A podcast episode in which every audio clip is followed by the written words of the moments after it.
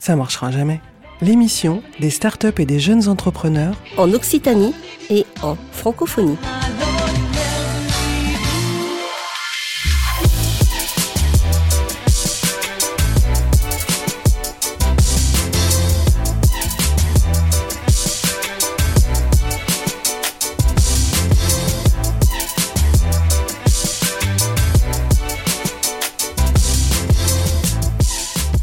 Bonjour à toutes, bonjour à tous, ça marchera jamais, l'émission des startups et des jeunes entrepreneurs en Occitanie et en francophonie.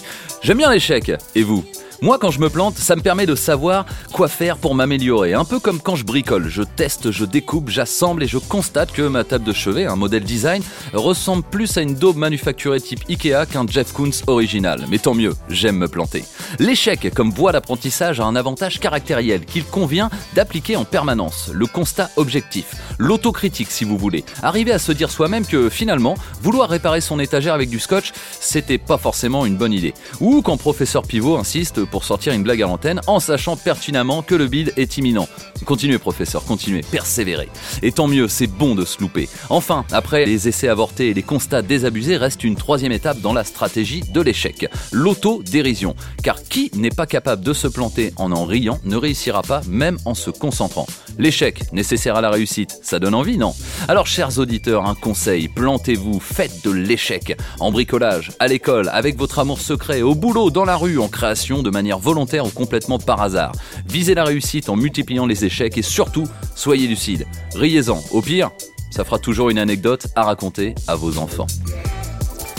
Ça marchera jamais et en parlant d'enfants, on a une femme enceinte qui est avec nous. Bonjour Amandine Ozemery. Bonjour. Ça va bien Ça va bien. Amandine Ozemery de la société Brico Privé, ravi de vous accueillir. Euh, une petite question comme ça, vous avez un fils de 4 ans et une petite fille en attente dans votre ventre. Quand vous parlez de votre métier à votre fils de 4 ans, euh, qu'est-ce que vous lui racontez? Qu'est-ce que vous faites dans la vie? Je lui dis que je vends des outils de bricolage euh, entre autres, et, lui adore venir chez Brico Privé dans les locaux, parce qu'il a déjà eu l'occasion de le faire. Et, venir s'installer à mon bureau, ça c'est son, ah, kiff absolu. il est fan de sa maman. On est aussi avec Nicolas Petitfour. Bonjour Nicolas. Salut Mathias. Fondateur de la start-up Lootix.com. Alors cofondateur, oui, puisqu'on est, on est deux. Vous êtes deux dans, dans l'aventure, l'équipe est toujours importante. Avant de vous accueillir, avant de parler avec vous, d'échanger sur toutes ces thématiques de scale-up, de bricolage, je vous propose un petit retour en 94. Bonjour et merci d'avoir acheté cette cassette. Bienvenue à toutes et à tous, aux professionnels du bricolage comme aux brels du bricolage, car cette cassette s'adresse aussi à celles et ceux qui ne savent pas ce qu'est un clou. Ceci est un clou. Ça sert euh, entre autres à accrocher des choses au mur, comme un soutien-gorge par exemple, mais pas une brosse à dents par exemple, même si des fois ça marche comme là par exemple. Eh oui, Brico, Bricole Girls, Bricole Girls, la, la, cassette VHS et Professeur Pivot. J'ai oublié de vous accueillir, ça va bien? Bah, Fallait bien que tu te plantes. Ouais. Eh oui, eh Salut Vatito. C'est bon, je ferai mieux la prochaine fois. Vous avez reconnu la voix suave et sensuelle de Alain Chabat pour les Bricole Girls. Vous, vous, avez, vous, avez, vous avez tapé la VHS, euh, Nicolas Loutix? Non. Euh, non, c'est du, du, vieux, ouais. c'est trop vieux, ouais. Bon, désolé. C'est quand même assez, assez fondateur, hein, comment apprendre à bricoler, mais on va moins se parler de ça, on va plutôt euh, apprendre comment louer des outils sur, sur Loutix. Qu'est-ce que c'est Loutix bah Alors Loutix, euh, c'est très simple, hein, c'est un site internet dans lequel on va pouvoir trouver tous les outils dont on a besoin pour, pour faire son chantier. Alors c'est des outils en location, euh, vous vous réservez et vous allez retirer soit chez un de nos loueurs partenaires, euh, si vous avez choisi le, retrait en, magasin, ou alors euh, la livraison, si vous avez choisi la livraison. Alors du coup, c'est assez simple finalement, pas besoin de faire très compliqué ou ultra technologique pour réussir. Comment ça a commencé l'Outix? C'est vraiment le, cas typique de start-up garage, quoi. Ça a commencé dans votre, dans votre cave, c'est ça? Oui, c'est un peu ça, ouais. En fait, je faisais des, travaux euh, avec, euh, avec mon frère, on rénovait un appartement. Euh, donc le, le, premier, le premier on, a, un petit peu galéré, on trouvait pas trop les outils. le second, on, a, on, savait un peu plus comment s'équiper, etc. Donc on a commencé aussi par louer du matériel sur le bon coin. Et un jour, pas fait comme un autre, je me suis dit bon, pourquoi pas louer, proposer à la location des, des, outils. Donc j'ai acheté une ponceuse que j'ai proposée sur le bon coin et ça a pris naturellement. J'ai réinvesti le, bénéfice à chaque fois et ça, ça a grossi, grossi. Et donc on en a fait une, une entreprise. Alors réinvesti le bénéfice, c'est-à-dire qu'une fois que vous louiez la, la ponceuse, vous aviez remboursé, vous pouviez acheter un autre, euh, un autre outil à relouer sur le bon coin pour le rembourser pour acheter d'autres outils, c'est ça? Voilà, c'est ça. C'est euh, donc on a acheté voilà un outil à 200 euros, qu'on avait 200 euros, hop, on remettait sur la table. Et puis euh, bah après c'est exponentiel parce que euh, chaque outil, euh, parce qu'après on a deux outils qui rapportent de l'argent, puis trois, etc. Et paf, ça fait une start-up. Et bah oui. Est-ce que vous louez tout, tout, tous les outils ou il y a des, choses qui fonctionnent pas que vous ferez pas quoi? Alors aujourd'hui on on loue quand même beaucoup de choses. Donc on est capable de, louer aussi bien une scie sauteuse qu'une mini pelle de, de, de 15 tonnes parce qu'on fonctionne en mode plateforme, c'est-à-dire qu'on référence les, loueurs euh, indépendants, donc euh, souvent c'est des TPE où il y a 3-4 personnes.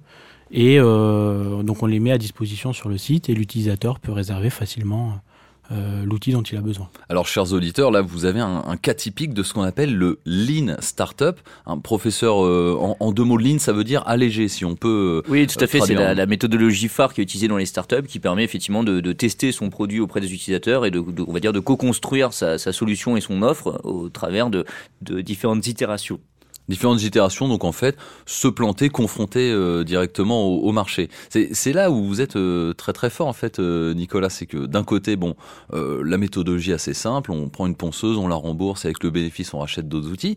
Mais comment vous êtes allé chercher, je sais pas, des des, des, clients, des loueurs un petit peu plus importants que des particuliers? Vous vous allez direct sur les chantiers, un petit peu au culot, c'est ça? Au culot. Donc on va, on va dans le chantier, on se présente, voilà, je, je, crée une entreprise, euh, je vous laisse ma carte. Euh, même si ça, ça, génère pas une location tout de suite, euh, au moins on est dans le carnet du, maître d'œuvre.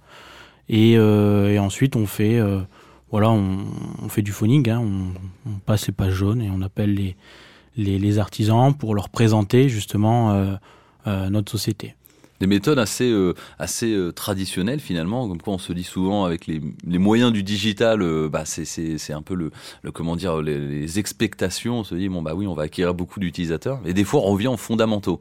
Pour aller encore plus loin je crois que vous revenez du mondial du bâtiment c'est ça? C'est ça ouais. Donc j'ai on va dire j'ai passé la semaine là-bas. Donc le, le mondial du bâtiment c'est un, gros salon à Paris où, où on a on retrouve les fournisseurs euh, voilà, des fournisseurs de, de, de, matériaux, des fenêtres, des vis, mais aussi des fournisseurs d'outils. On retrouve aussi des, des entreprises de, de, location, donc on, on, pourra citer les leaders. Euh... alors des leaders qui sont des concurrents, c'est ça Parce que vous allez en frontal, par exemple, avec un, euh, un, un Kiloutou ou un Loxam, c'est ça?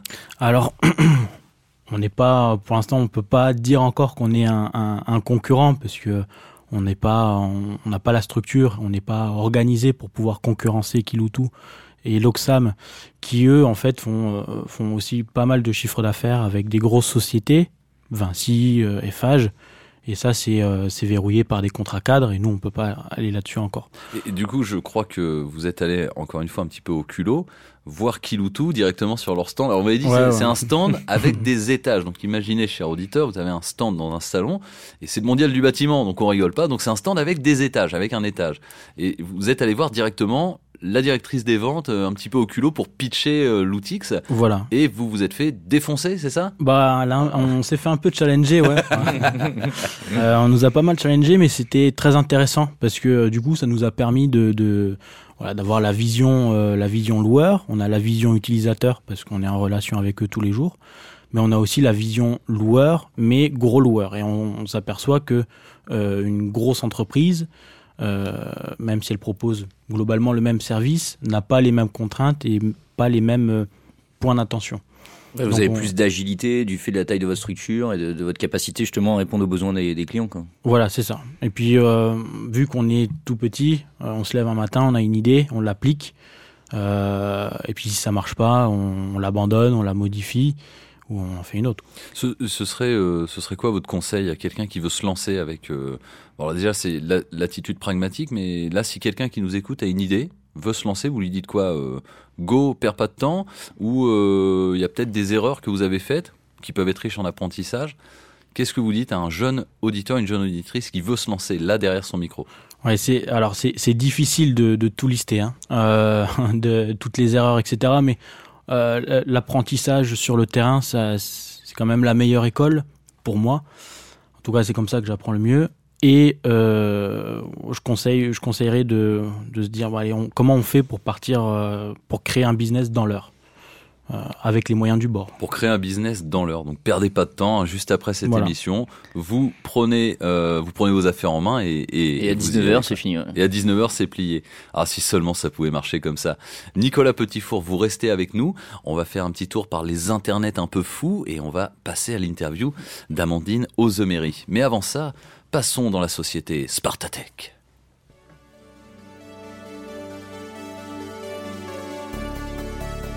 Bonjour, je suis Léonidas. Chez Spartatech, nous développons le matériau de demain, le perse.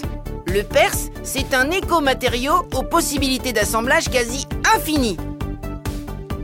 Action. Alors voilà. Ici, nous avons le perse en épi, le perse alvéolé. Et là, nous travaillons sur un tout nouveau proto, le mur en double perse armé. Le recyclage du perse entraîne l'affluence d'autres perses, ce qui en fait une ressource inépuisable. Aujourd'hui, nous comptons 299 employés et nous recrutons encore. Et toi, quel est ton métier? Oh Oh Oh Ah bah c'est bien ça, c'est des gens comme ça qu'on cherche. Alors pour la domotique ou vos projets Ecolodge, choisissez l'avenir, choisissez le Perse. Oh, Mais c'est de la folie Mais non C'est Spartatech Vous aurez reconnu Startup Heroes, une excellente chaîne YouTube que je vous conseille d'aller voir. Euh, je, je- je vois Amandine qui, qui me fait des, des yeux tout ronds en me disant mais qu'est-ce que c'est que ce truc? Où est-ce que je suis arrivé? Vous inquiétez pas, vous êtes toujours sur Campus FM, dans ça marchera jamais. Et on est toujours en parlant, on va toujours parler de, de bricolage. Et là, on a quand même une, une pépite. Alors, est-ce qu'on peut parler quasiment de, de licorne une, une- Un des leaders français du, du bricolage, c'est Brico Privé, qui est toulousain. On ne le sait pas euh, trop, mais vous êtes, euh, vous êtes toulousain. Alors, Amandine, c'est quoi Brico Privé? Brico Privé aujourd'hui, c'est donc c'est une entreprise qui a 7 ans. Effectivement, ce sont deux Toulousains, Marc Leverger et Julien Bouet, qui vont qui se sont rencontrés sur les sur les bancs de l'école. Euh, Marc était le professeur d'ailleurs de Julien à l'époque et qui qui effectivement ont eu l'idée de lancer un site de e-commerce un peu particulier dans le monde du bricolage euh, sur un modèle de la vente privée. Et donc ça, à l'époque, ça n'existait pas. La vente privée, c'était simplement un modèle qu'on connaissait sur euh, sur la mode, euh, principalement avec euh, voilà avec des acteurs qu'on qu'on connaît bien. euh, Bah, vente vente- privée, qui est devenue VIP entre temps, mais euh, Tout, à fait. ouais. Alors donc du coup c'est un, un, un modèle un petit peu existant que vous avez, euh, qu'ils ont décidé de dupliquer en fait sur le, le, le bricolage. exactement. Euh, alors c'est intéressant, est-ce qu'ils se sont connus à l'école je, je crois Nicolas Petitfour de, de Loutix, euh, votre cofondateur, vous l'avez connu aussi à l'école, c'est ça? Voilà, sur les bancs de, de l'IAE. D'accord, donc c'est une bonne source de recrutement. La marque était le professeur de Julien, c'est ça? Exactement. et il a décidé de se lancer, quitter, euh, quitter son travail du coup pour lancer la, la boîte. C'est une belle histoire. En parlant de storytelling, je, je crois que vous êtes arrivé à 5 ans et demi à Brico Privé. Donc vous avez vu la croissance exponentielle. Alors c'était quoi il y a 5 ans et demi Brico Privé? Et c'est quoi aujourd'hui en 2019 Brico Privé, effectivement, il y a 5 ans et demi, euh, c'était une entreprise de 30 salariés. On était tous dans des locaux au sud de Toulouse euh, où on avait l'entrepôt, les bureaux à côté de, effectivement, des produits. Et, euh, voilà, donc une petite équipe, hein, quelque part. Euh, et aujourd'hui, Brico Privé, c'est 170 salariés à Toulouse et euh, 17 d'entre eux aussi sont à Nîmes dans une des sociétés qu'on a rachetées qui s'appelle racetools.fr qui elle adresse plutôt les artisans pour le coup. Donc on se rejoint un petit peu avec Loutix sur, ce, sur ce, cette cible-là. Et Brico Privé, aujourd'hui, effectivement, euh, bah, c'est un site qui compte un peu plus de 8 millions de membres. Donc, euh, donc effectivement, voilà, principalement en France et euh, également en Espagne, en Italie et au Portugal. Et encore une fois, ça vient de Toulouse. Professeur Oui, j'avais une petite question. Est-ce que bah, justement vous avez suivi un peu le modèle classique des startups? Est-ce que la société a levé des fonds? Est-ce que c'est ça qui a permis aussi euh, à la startup de, de grandir et d'arriver à 170 personnes? Euh, oui, alors après le, le modèle de la vente privée euh, est très vertueux parce que hum, il a l'avantage en fait d'être rentable et on a été très rentable, enfin tout de suite rentable en fait au bout de 6-7 mois d'activité parce que parce que c'est un modèle en fait où on porte assez peu de risques, en tout cas sur, ce- sur le modèle initial, puisque l'on réserve des stocks auprès de fournisseurs, donc les grandes marques du bricolage. Vous n'achetez pas, vous réservez. Exactement, donc Bosch, Makita, Grohe, Ryobi, etc. Ok. Et euh, la vente privée a lieu, et à la fin de la vente privée, on confirme ces stocks et on les achète à ce moment-là. Au Euh, moment où, l- où, le, où il est déjà acheté ouais. en fait. Exactement. Donc, ce qui veut dire que vous avez les fonds, on vous a payé pour, euh, enfin, vous avez réalisé l'acte, l'acte d'achat, Oui, et ensuite vous achetez pour, euh, pour livrer quoi. tout à fait. Moins de risques. Quoi. Moins de risques. Bon, ça, c'est le modèle initial. Il a continué à perdurer, mais il- petit à petit, il a évolué aussi dans le temps. Puisque du coup, euh, ce modèle de la vente privée, effectivement, propose initialement des livraisons euh, un petit peu plus longues. Donc, euh, en, en échange d'un prix fort et d'une offre exclusive sur, euh, sur le marché, le consommateur attend parfois 3 à 4 semaines, effectivement, pour être livré sur son produit. Ça, ça répond à, à certains besoins, mais pour certains bricoleurs, bah, il y a un besoin d'immédiateté. Donc il a fallu aussi faire évoluer le modèle petit à petit. Pour livrer plus rapidement. euh. D'accord. En fait, oui, c'est là où on a, on travaille un- encore plus la valeur de, de bricots privés. Le, le futur de Brico Privé, du coup, ça va être quoi? Ça va être plutôt de, de, de se diversifier, faire d'autres produits ou d'être le leader mondial demain, par exemple, du bricolage?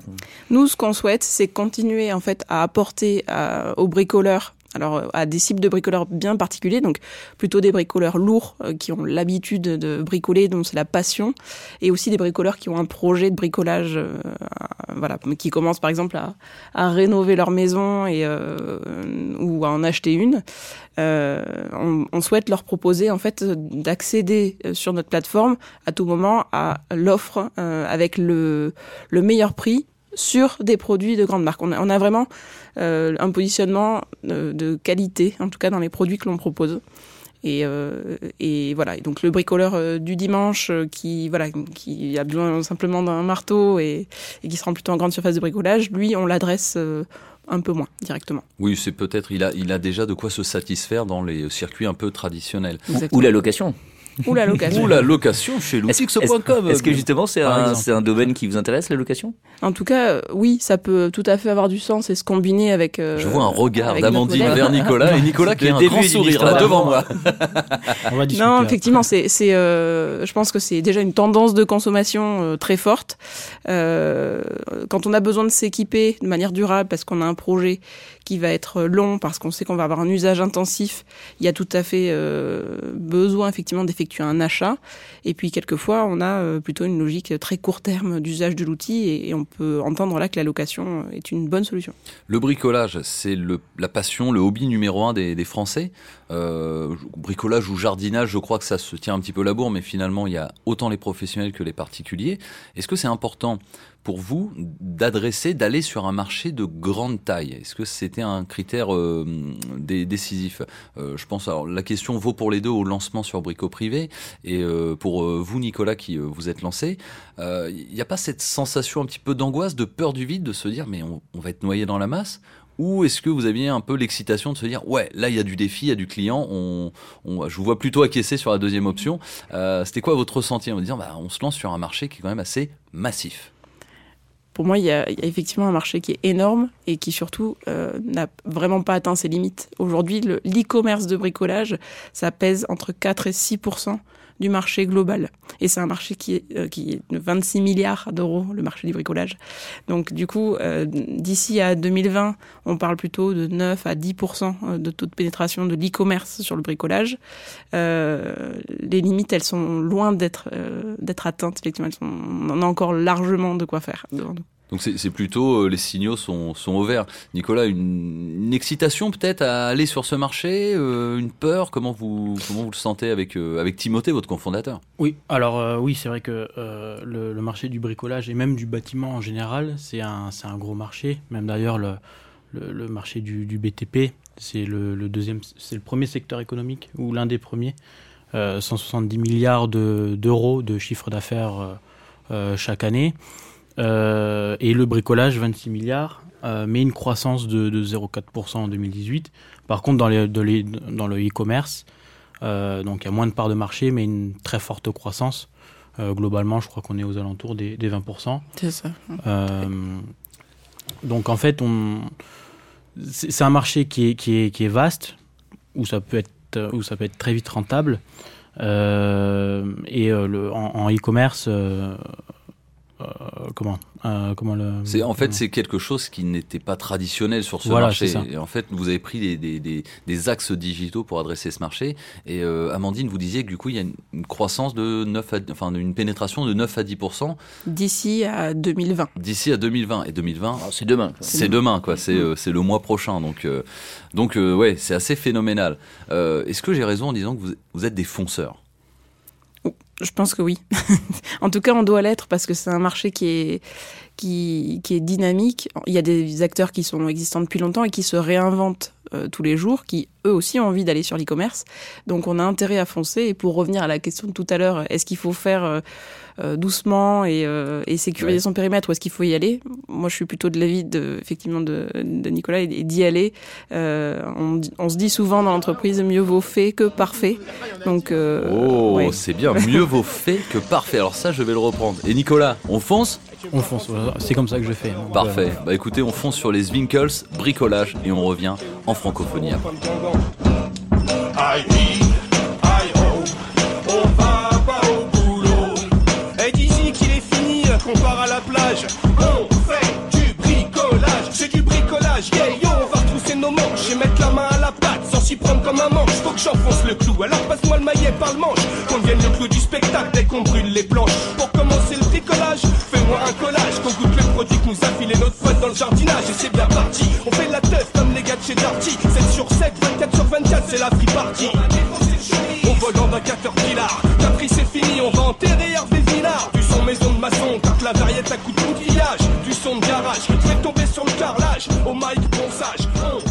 Du bricolage. Et oui, les Zwinkels sur euh, le super album Bon pour l'asile. Je vous le conseille. On est toujours sur Ça marchera jamais. Spécial Build and Tech, bricolage si vous voulez. Et on va faire un tour par la francophonie. On parlait du digital. Euh, professeur, où est-ce que vous nous emmenez cette fois-ci? Alors, je vous emmène au Sénégal, je vous emmène à Dakar, dans le quartier des surfeurs. C'est vrai qu'il y a des surfeurs à Dakar, etc.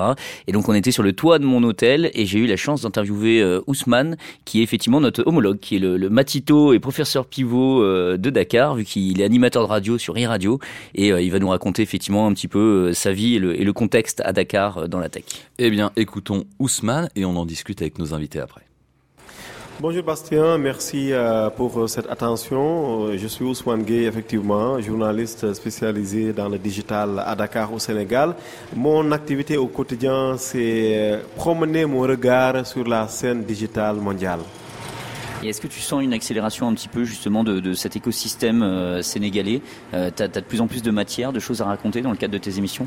Oui, mais tout à fait. Il y a une effervescence même, hein, une effervescence euh, autour du digital au Sénégal, avec toutes ces startups qui inventent plein de choses euh, euh, en matière de santé, toutes ces drones qu'on utilise pour intervenir en, zone de conflit. Ça, c'est pas le Sénégal, Dieu soit loué. Mais on a également des, startups qui font, par exemple, dans la santé digitale. Comment est-ce que, à partir de Paris, Bastien, Angueleur, qui a un parent au Sénégal, comment il peut financer la santé de ce parent-là via une application digitale.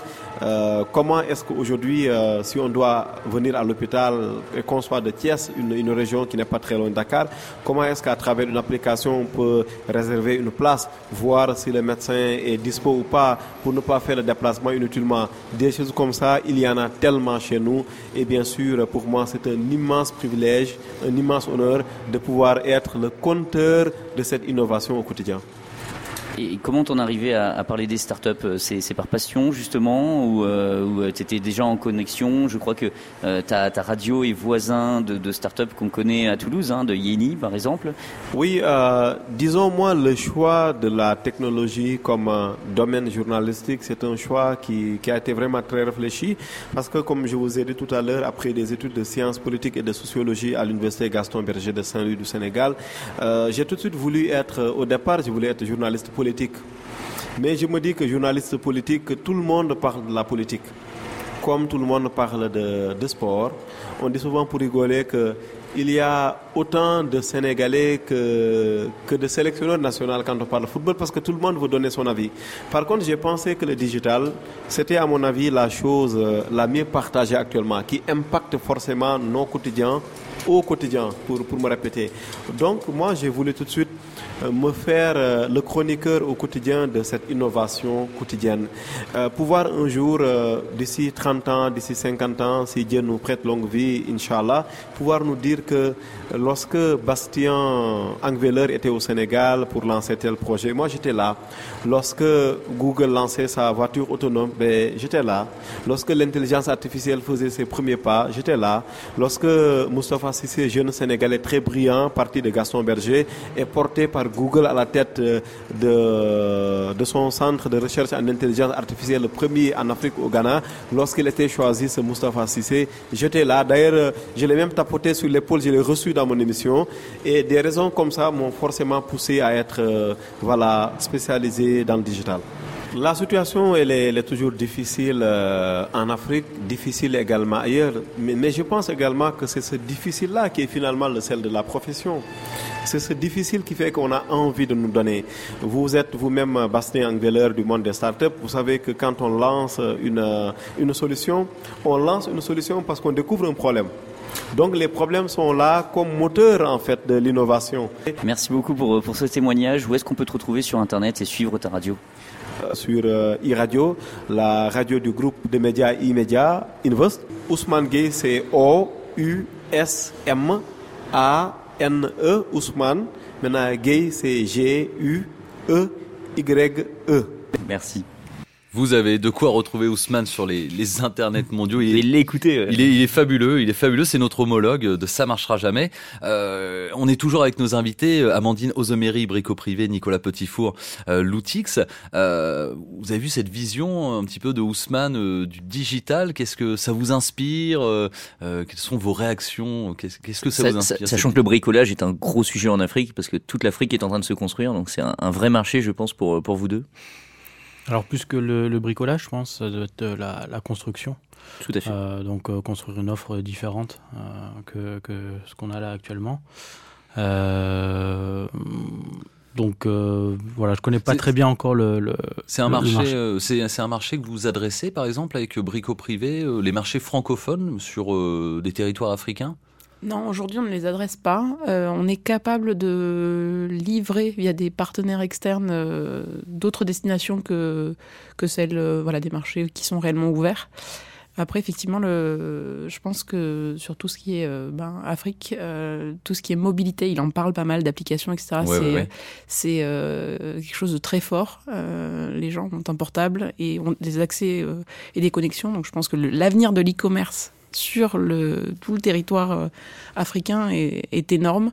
Et quand il parle effectivement d'applications euh, pour faciliter le quotidien, euh, qui ressemble un peu voilà, à des, des Doctissimo ou autres chez nous, fait, je ouais. me dis qu'effectivement là, ils sont, dans, ils sont dans le vrai, ils sont dans la, la réponse euh, aux besoins des utilisateurs euh, avec des solutions aussi innovantes et, et, au niveau de celles qu'on peut avoir bien sûr sur sur en, oui en en Europe, ou ailleurs, en, Europe, quoi, en voilà. Occident. Et, ouais. et moi j'ai une question à Matito. Est-ce que tu as l'impression aussi de, de, de participer et de voir un petit peu le- les changements de la société actuelle comme Ousmane?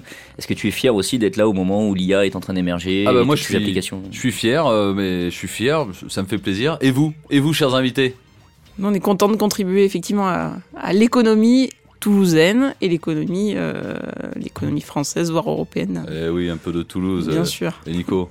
Très content aussi de l'économie toulousaine et on verra par la suite euh, si ça va. Venez, chers auditeurs de partout d'ailleurs, sur Changeons Campus. FM, sur euh, les podcasts. Venez vous installer à Toulouse, il fait bon vivre et les gens sont sympas. Ça marchera jamais. Émission euh, préparée et animée par moi-même, Matito et Mathéitéo, et professeur pivot technique et réalisation François Berchenko et Laurent Codoul. Des bisous les gars. Et les partenaires de l'émission, un gros big up à l'Université fédérale, le catalyseur, l'association La Mêlée, Digital Campus et le Quai des Savoirs. Mieux vaut fait que parfait. À la semaine prochaine.